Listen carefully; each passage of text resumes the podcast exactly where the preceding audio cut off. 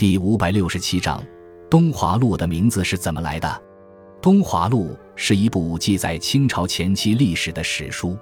作者蒋良奇，字谦之，迎川（广西全州人）。乾隆年间进士，博学多闻，多次任清朝官吏。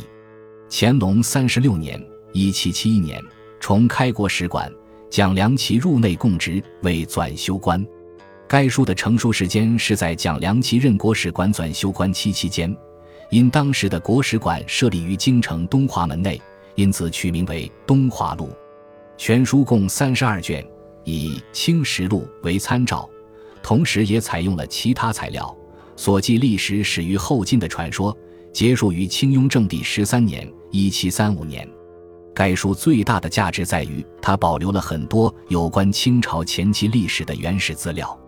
特别值得一提的是，由于后来《清实录》被多次重修校订，很多历史事件大变容貌，而《东华录》则保留了很多未加修改的资料。全书在记事上比较简单，后来有人仿照他的体例进行续作，但均无法超越他的水平与价值。